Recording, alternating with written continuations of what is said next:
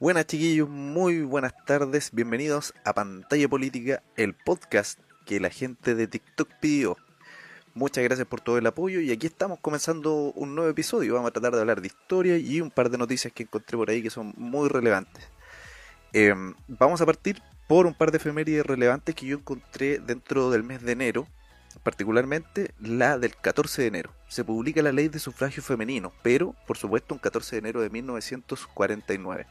Esta ley fue muy importante ya que las mujeres no, no podían participar de la vida política y a partir de este año lo logran hacer. Si bien eh, se firma esta, se promulga esta ley en 1949, no logran eh, votar, al menos en elecciones presidenciales, hasta 1952. Elecciones, ¿cierto?, en las que salió electo como presidente Carlos Ibáñez del Campo, ¿cierto? Después de haber tenido ahí un periodo medio oscuro, medio dictatorial, en la década de los 30.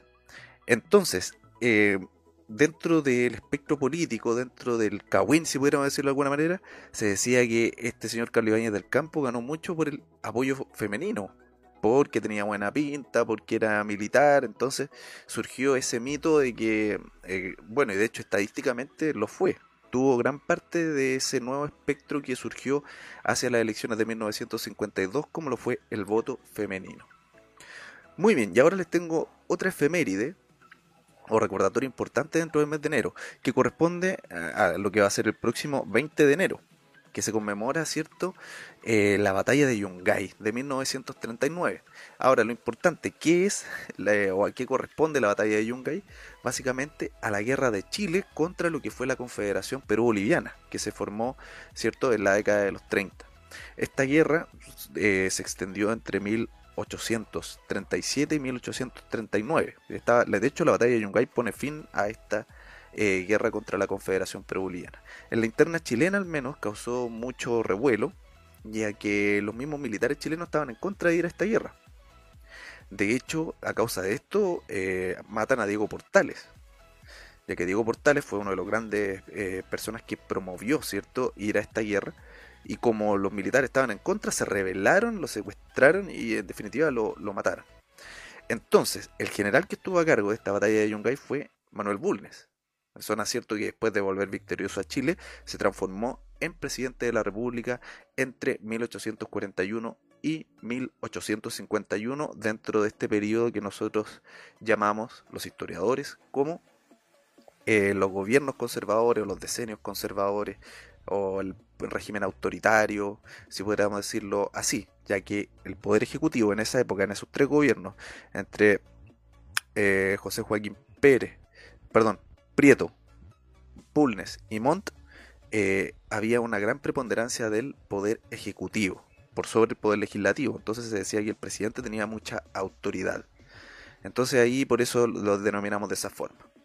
Hablo de esto para que la gente de TikTok no me critique por hablar solamente del periodo de 1973 y la dictadura militar. Ya que siempre me critican, nos falta el hater ahí que dice que ah, la historia de Chile comenzó en 1973. Bueno, ahí le tenemos el dato. Luego de esto, chiquillos y chiquillas, tenemos dos eh, noticias relevantes, que al menos yo lo encontré. Primero, noticia importante, tal vez para muchos, al menos para mí, fue muy importante. Se cancela el programa de Checho Irane, tras llamado a los empresarios a poner trabas a Boric. bueno, este señor eh, Checho Irane tenía un programa que se llama Café Cargado, que se transmitía por la red. Nadie sabe a qué hora lo transmitían porque nadie lo veía. Y e invitaba a pura gente de derecha como Axel Kaiser y Hermógenes Pérez de Arce y otros tipos por el estilo. Bueno, este señor se quejó, publicó en Twitter que, se quejaba que era un atentado, perdón, una censura y por supuesto una vulneración a su derecho legítimo a la libertad de expresión, dentro de lo cual eh, podríamos estar de acuerdo. Sin embargo, podríamos también hablar acerca de lo que dijo. Y eso también es, muy relevante. Es muy relevante ya que dijo, lo voy a buscar por acá, que em, llamaba a todos los empresarios y a todas las personas que pudieran a evitar cierto que eh, Boric tomara malas decisiones políticas. Por lo tanto hace un llamado abierto al, boicot. O sea ¿qué iba a hacer el empresario?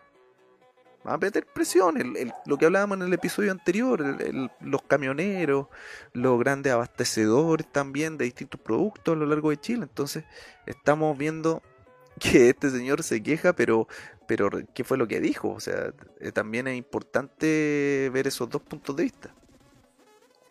Eh, por ejemplo, eh, vamos a ver acá una cita que hacen a este señor, eh, Chechirane. Ayer veía a Boric en la ENADE y veía a los empresarios decir que bueno el discurso de él, bastante moderado.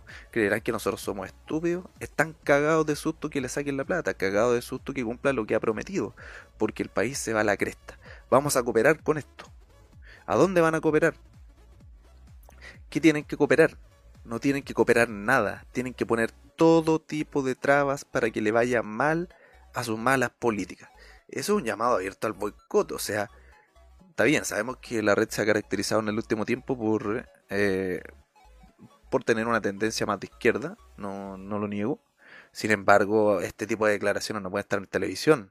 O sea, tratar de boicotear a un gobierno democráticamente electo me parece de por sí algo que no puede estar en una pantalla abierta. Que tenga su espacio, que, tenga su canal, que tenga su podcast y que hable lo que quiera, pero en televisión abierta me da la impresión a mí que hacer ese tipo de llamados, eh, por supuesto, es un atentado a la democracia.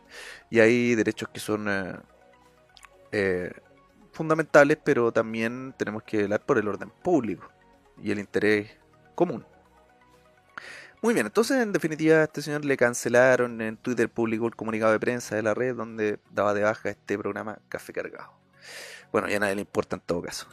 Bien, eh, y ahora otra noticia importante. Irina Caramanos anuncia que asumirá como primera dama para reformular el cargo y adaptarlo a los tiempos. Bien, está la, la polola, es decir, en términos coloquiales de Gabriel Boric, va a asumir como la primera dama, pero con el, digamos, el, compromiso, eso es, el compromiso de reformular este, eh, este cargo, que es muy tradicional, ¿ya? ¿Qué dijo Irina Caramanos? Reformular este cargo implica adaptarlo a los tiempos, implica que hay que darle un giro diferente y más contemporáneo a este rol. Despersonalizar, despersonalizarlo y eso va a significar cambiar también la relación con el poder y cambiar también la forma en que vemos la relación con el poder y las mujeres que hacemos política.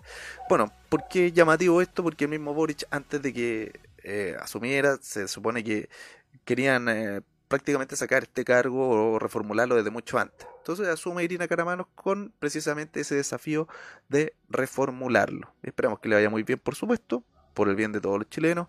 Y además aseguró, por supuesto, que se iba a reunir con la primera dama actual, Cecilia Morel, para, por supuesto, coordinar todo aquello que sea pertinente, porque es muy relevante, ¿cierto? Todos son tradiciones democráticas. Y es muy importante que haya esta reunión de coordinación. Muy bien, y por último un mensaje a toda la gente de TikTok, redes sociales, como Spotify que me van a estar ahí también escuchando, a YouTube. Les doy muchas gracias por todo el apoyo que he recibido.